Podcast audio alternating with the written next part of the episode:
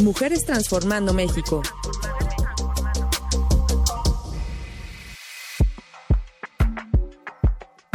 Les saludo con muchísimo gusto y aquí en esta cabina de noticias le damos la más cordial bienvenida a la médica Jimena Juárez Gómez. Ella es directora de proyectos y programas de innovación del Servicio Cuarentenario del SENASICA, el Servicio Nacional de Sanidad, Inocuidad y Calidad Agroalimentaria. Bienvenida, médica Jimena. ¿Cómo está? Bien, bien, muchas gracias. Gracias por esta visita y por hacernos esta guía por el área eh, que usted representa y sobre todo por un trabajo tan interesante que tiene que ver con plagas, que tiene que ver con lo que entra al país, ¿verdad? Con todos estos productos agroalimentarios. Y bueno, antes de entrar al aire ya comentábamos que un mexicano que viaja normalmente regresa con un lindo itacate, que también considero un souvenir muy valioso, y ustedes entran en acción en aeropuertos, en puertos, y ahí es donde los vemos entrando en, en, acción y tenemos contacto con ustedes, pero ustedes hacen mucho más, maestra Jimena Juárez Gómez. Decirles también que eh, pues el creciente desarrollo comercial de México a partir de su ingreso a la Organización Mundial de Comercio y con la firma de los tratados de, comerciales con otros países, esto ha incrementado el riesgo para la introducción de plagas y las enfermedades que no existen en el territorio nacional. Así que, gracias a la médica Jimena, hoy vamos a conocer cómo funciona esta área. En términos generales, ¿cómo podrías decirnos qué ocurre todo lo que tienen ustedes que prever para evitar plagas y para darle también una eficiencia a esta área? Yo trabajo para la Dirección General de Inspección Fitosanitaria. Efectivamente, nosotros estamos en puertos, aeropuertos y fronteras internacionales y en algunos puntos estratégicos carreteros. Nuestra principal función es la prevención. Prevenimos que ingresen plagas y enfermedades que pueden afectar al campo, eh, plagas que pueden venir efectivamente en el itacate de un, de un viajero, que pueden venir en una maleta, que pueden estar presentes en un cargamento comercial de maíz o de frijol, etcétera, pero en los productos nacionales también nosotros estamos al pendiente de que las zonas que están libres de algunas plagas o enfermedades permanezcan así, evitando que ingresen eh, transportes o productos de plagas que no tienen este nivel sanitario. Entonces, eh, es un trabajo muy importante, pero tal vez es un trabajo que por lo general no nos llegan a, ver medio invisible para el transeúnte un poco, sí. común y corriente, sí, y sin embargo muy importante. Ahora pensemos desde eh, su experiencia, desde su expertise como médica veterinaria, porque usted, bueno, es egresada de esta carrera de estudios de medicina veterinaria y zootecnista de la Benemérita Universidad Autónoma de Puebla y después tiene estudios en maestría en Administración Pública en la Universidad Tecnológica en línea. Con esto, bueno, podemos imaginarnos y muchos años de experiencia también en esta área. Entonces, ¿cómo se detectan estas plagas? ¿Qué tan rápido? Dice usted algo que pueda venir en una maleta o en la misma maleta. Bueno, la detección normalmente es eh, inmediata. Hemos, hemos retenido, por ejemplo, una bolsita de granos que traía un mochilero y veíamos que en esos granos venía caminando un bichito. Entonces dijimos, ah, caray, esto no va a pasar, discúlpanos, lo dejamos. Eh, posteriormente, cuando nosotros localizamos estos eh, insectos, estas larvas o algunos otros estadios de, de, plagas, los mandamos al laboratorio y ya el laboratorio nos indica si son plagas cuarentenarias o son plagas que no, no representan un alto riesgo para el consumo, un gorgojito normal. Pero eh, al momento de hacer nosotros la, la, retención o la detección, no podemos decir si es o no es. Nada más hay una sospecha porque ustedes. Exactamente. Sospechamos que algo no está bien y es cuando hacemos nuestra retención o cuando esos productos vienen de países en los que sabemos que hay enfermedades, sabemos que hay plagas presentes y tratamos de evitar cualquier riesgo para nuestro país. Y si quiere usted, le explicamos también al, a la audiencia el servicio cuarentenario también como parte de, esta dirección que en la que usted está a cargo, porque nunca nos queda claro o no somos tan expertos para saberlo a simple a simple oídas. Bueno, el servicio cuarentenario es mantener eficientemente cuarentenas externas y cuarentenas internas. Cuarentenas externas es prevenir todo lo que no existe en el país para evitar que ingrese. Hay plagas muy devastadoras, por ejemplo, en Asia está presente la peste porcina africana. Es una enfermedad que infecta a una piara de cerdos y mata casi el 100% de esos cerdos. Entonces se extendió muy rápido por Asia y ya llegó a República Dominicana. Lo que no queremos es que llegue a México, porque en México después de pollo comemos mucho cerdo. Y prevenimos el ingreso de esta enfermedad evitando que ingrese cualquier tipo de animal que venga de un país afectado, cualquier tipo de mercancía que pueda venir de un país afectado, un chorizo de cerdo, un pedacito de carne, un pedacito de chicharrón, puede que les guste mucho, pero no van a poder ingresarlo a México. Y en materia de cuarentena interna es lo que te comentaba. Si ya hay una región, por ejemplo, Michoacán, que está libre de muchas enfermedades para la producción de aguacate, para la producción de limón, eh, de otros productos, evitamos que transiten eh, cargas o productos que no vienen de regiones libres por ese estado o por esa región y los que quieren eh, transitar, bueno, deben de cumplir con regulaciones muy estrictas para asegurarnos de que no va a haber ninguna liberación accidental de un insecto o de una eh, fruta contaminada que pueda afectar a las huertas que están libres y con un buen manejo sanitario. Bueno, eso te hace tener un mapa constante, ¿no? De lo que está pasando en el mundo. Y, en el país. Y en el país, efectivamente, para evitar la dispersión de, estas plagas y las enfermedades. Una cosa es lo que podemos eh, pasar, ya decíamos los viajeros que traemos el itacate, que sí que costumbre, ¿verdad? Porque no falla. Es algo que nos, nos gusta mucho. Es parte de...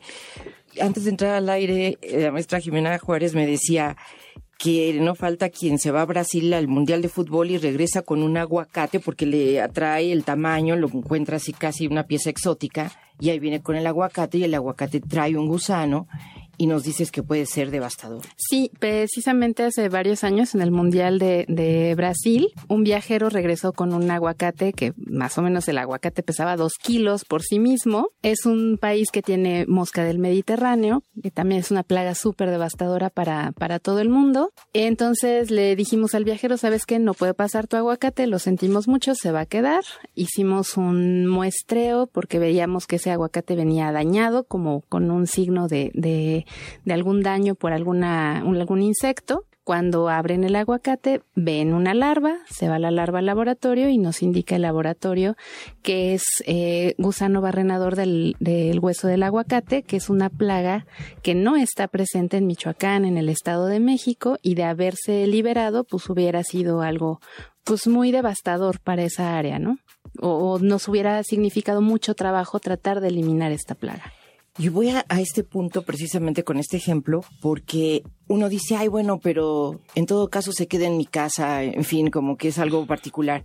Pero tú nos decías, no, lo que pasa es que va a la basura y ahí empieza a tener pues todo una cadena, ¿no? Todo un, ciclo de vida, sí, se pudre la fruta, la larva se puede alimentar de estos restos de la fruta podrida y crece y se convierte en una mosquita, en una palomilla, en una mosca y pues puede que no nada más traiga una larva el, el fruto, ¿no? Puede traer varios y entonces empezamos en un ciclo de replicar la plaga. Ahora, otra cosa es todo lo que entra por, por vía de firmas comerciales, como tú dices, de ya viene el maíz o vienen productos de Asia, y entonces ahí es donde tú tienes que saber muy bien qué hay en cada país y qué sí puede entrar y qué no, a pesar de que haya convenios firmados. Sí, a pesar de que ya tenemos tratados comerciales, hay requisitos muy específicos para cada país, qué es lo que deben de cumplir, cómo deben de venir esas mercancías. Eso es lo que hacen nuestros compañeros en puertos, aeropuertos y fronteras en, el área comercial. Entonces ellos verifican que la documentación que nos envía el país esté adecuada, que estén eh, declarando las enfermedades libres de, que están ausentes de plagas, etcétera. Y posteriormente a la inspección eh, física que se hace de estas mercancías, verifican que no haya presencia de plagas, insectos u otros signos de enfermedad. Sabemos que hay países que tienen más enfermedades que otros, entonces en esos países somos mucho más específicos, mucho más profundos en nuestra inspección para asegurarnos de que todo lo que ingresa al país, todo lo que vamos a consumir y usar en México que viene de otros países, está perfectamente limpio, sano, inocuo y es apto para que lo consumamos. En tu área médica, Jimena Juárez, ¿también se ve lo que sale del país? También apoyamos, sí, principalmente en la exportación de las mascotas que se van a, otros países y le apoyamos a las direcciones generales de salud animal y de sanidad vegetal para emitir algunos documentos de exportación para Estados Unidos, Asia, Europa, de algunos productos muy, muy específicos. Sin embargo, el proceso de la exportación eh, corresponde como tal a esas dos direcciones generales. Pues tenemos muchos temas que tratar y vamos a hacer en breve una pausa, pero le quiero decir a la audiencia que por supuesto también lo que tenemos aquí, el, pendiente que tenemos es conocer cómo se trabaja en estas áreas, cómo trabajan las mujeres, cómo se abren paso en, en toma de decisiones, en los puestos de toma de decisiones. Así que vamos a regresar a este punto con la médica Jimena Juárez Gómez del Servicio Nacional de Sanidad, Inocuidad y Calidad Agroalimentaria. Ella es ahí directora de proyectos y programas de innovación del Servicio Cuarentenario. Estás escuchando Mujeres Transformando México. Estás escuchando Mujeres Transformando México.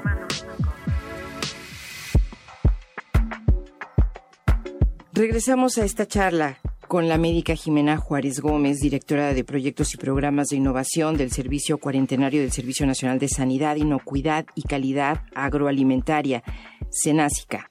Esto es parte del organismo perteneciente a la Secretaría de Agricultura y Desarrollo Rural. Y bueno, tú como médica veterinaria, bueno, cuéntanos un poco también para tener una idea de cómo las mujeres están incorporadas a esta área, eh, cuando te tocó estudiar en la Benemérita de Universidad de Puebla, ¿qué tantas mujeres había en tu generación en esta carrera de veterinaria? Bueno, yo estudié, eh, ingresé a la universidad en el 2004.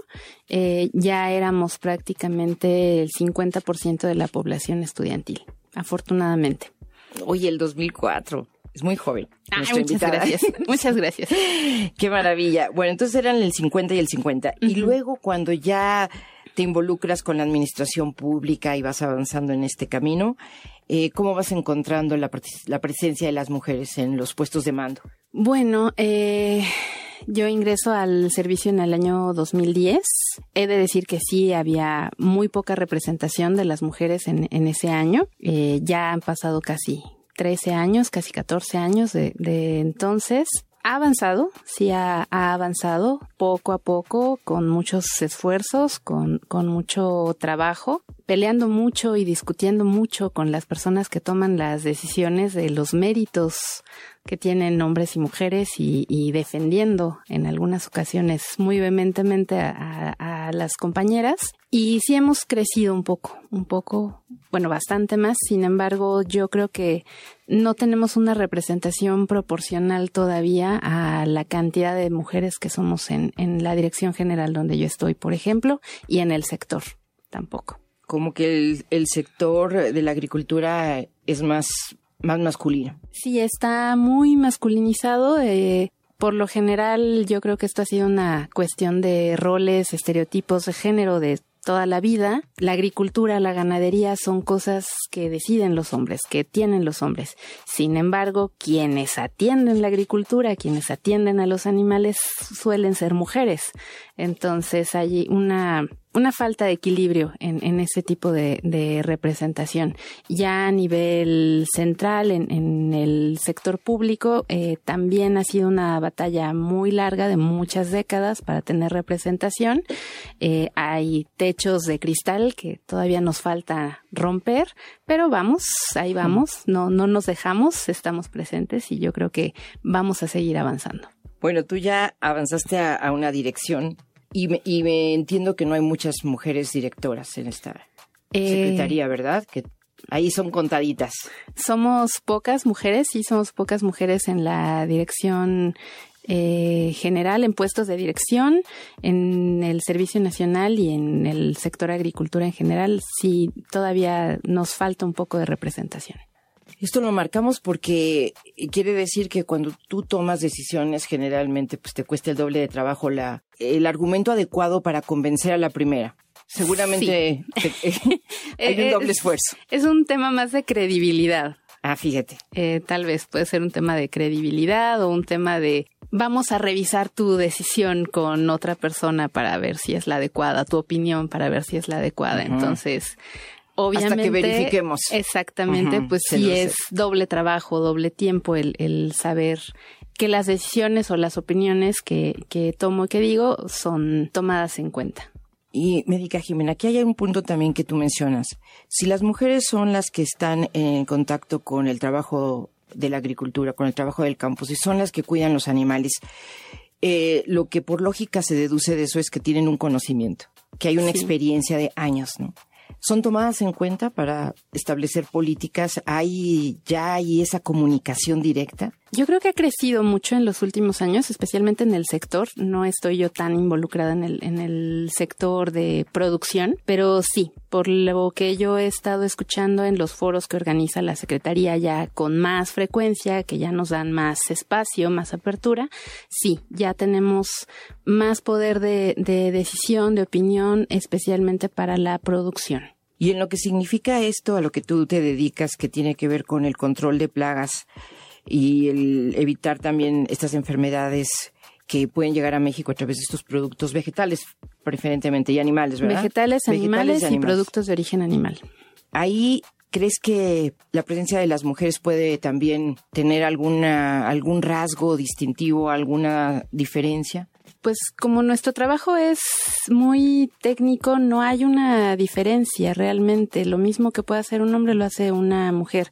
El tema es que desde hace muchas décadas, pues ha sido como muy estereotipado, ¿no? Los roles más duros, más rudos son de hombres y los más delicados son de mujeres. Entonces, decir que las mujeres estamos presentes en la veterinaria, en la agronomía, en el combate a plagas, enfermedades, todavía es así como de, ah, ¿a poco hay mujeres ahí? Pues sí, somos muchas, todavía somos bastantes eh, y ahí estamos, aunque nos falta esto que es creo que más una cuestión de percepción social por los estereotipos y los roles que se nos asignaron hace muchos años y no tiene nada que ver con nuestras capacidades. Y siempre también queremos como aterrizar estos temas, estos grandes temas que como tú dices, de pronto son hasta medio invisibles, para pensar en que como usuarios, como viajeros, como eh, transeúntes de aeropuertos, de fronteras, de puertos, porque eso sí lo, lo vivimos todos, ¿nos harías alguna recomendación para ese itacate que nos gusta tanto traer a México y que puede venir cargado de serios problemas para este mundo eh, de la agricultura? Eh, sí, visiten nuestra página de, de internet www.senacica.gov.mx. Ahí tenemos nosotros una sección especial de información para viajeros. En general pueden traer cualquier producto de origen vegetal que esté seco, deshidratado y empacado al alto vacío. Nosotros verificaremos que no vengan estos insectos o estas plagas. Y de productos de origen animal es mucho más específico lo que sí pueden traer, pero en esta página de internet hay un listado muy específico de qué países sí pueden traer qué tipo de productos. Pueden traer jamón serrano de España, no hay ningún problema, pero hay que asegurarse que viene de una planta de proceso aprobada por México, que está perfectamente empacado, que... Eh, ¿Eso se puede saber a la hora que se compra el producto allá en España, para seguir con tu ejemplo? Eh, sí, le podemos preguntar si tiene el sello de la planta aprobada del Ministerio de Agricultura de España donde es un equivalente al sistema TIF de México. Entonces, sí, podemos no verlo porque en lo veamos muy bien empacado. No necesariamente cumple con los requisitos. Hay que checar esta lista antes de que salgan o antes de que, de que regresen a México. Perfectamente. ¿Nos repites, por favor, médica Jimena Juárez, la página? Es www.senacica.gov.mx. Senacica, perfectamente. Bueno, pues eh, estamos así asomándonos gracias a estas visitas, gracias a estas charlas, a áreas donde una mujer está a cargo, donde una mujer toma las decisiones, donde se percata de toda la problemática y trata de incidir en eh, políticas de administración pública que de alguna manera también crucen con la perspectiva de género. Y pues te diríamos, si tú quieres cerrar esta charla de alguna manera comentando algo de tu trabajo, de digamos también las partes buenas y, divertidas que puedes vivir en esta área. Aparte de preocuparte muchísimo por las plagas devastadoras. Bueno, el trabajo para mí ha sido muy satisfactorio, me ha dado muchas oportunidades. Yo empecé a trabajar en la frontera de Tijuana hace ya 13 años. Entonces tuve la oportunidad de vivir, trabajar, conocer esa ciudad. Posteriormente me vine a la Ciudad de México. Eh, mis jefes tuvieron eh, la amabilidad de apoyarme para hacer algunas salidas. Salí en alguna ocasión a Dinamarca a traerme 100 cerditos que se vinieron a una granja en México para reproducción. Entonces, Uy, tú viajaste con 100 cerditos. Sí, yo viajé a Dinamarca, a las granjas, seleccionamos los animales, los subimos al avión, eh, me vine con los cerditos en el, en el avión de carga, los dejé en la aduana de la Ciudad de México y ahí se fueron a, una granja para ser usados como reproducción. Entonces me dio la oportunidad de viajar a un continente diferente yo he tratado de impulsar desde donde estoy. Veo este programa de verificación en origen, que, es lo, que hice. Tratamos de compartir con compañeras, compañeros y, pues sumarlos a este tipo de experiencias. Pues se oye muy, muy bien, porque creo que esa es la única manera que se conozca el trabajo desde la base, ¿no? Claro. Y veas todos los pasos, todo lo que implica. Pues te volvemos a agradecer esta visita a Médica Jimena Juárez Gómez. Realmente es muy enriquecedor conocer tu trabajo, directora de proyectos y programas de innovación del Servicio Cuarentenario del Servicio Nacional de Sanidad, Inocuidad y Calidad Agroalimentaria, un organismo perteneciente a la Secretaría de Agricultura y Desarrollo Rural. Gracias por venir aquí al Instituto Mexicano de la Radio y quedan abiertos los micrófonos para seguir compartiendo experiencias. Muchas gracias por invitarnos. Hasta muy pronto, gracias a ustedes por su atención. Imer e Inmujeres presentaron Mujeres Transformando México.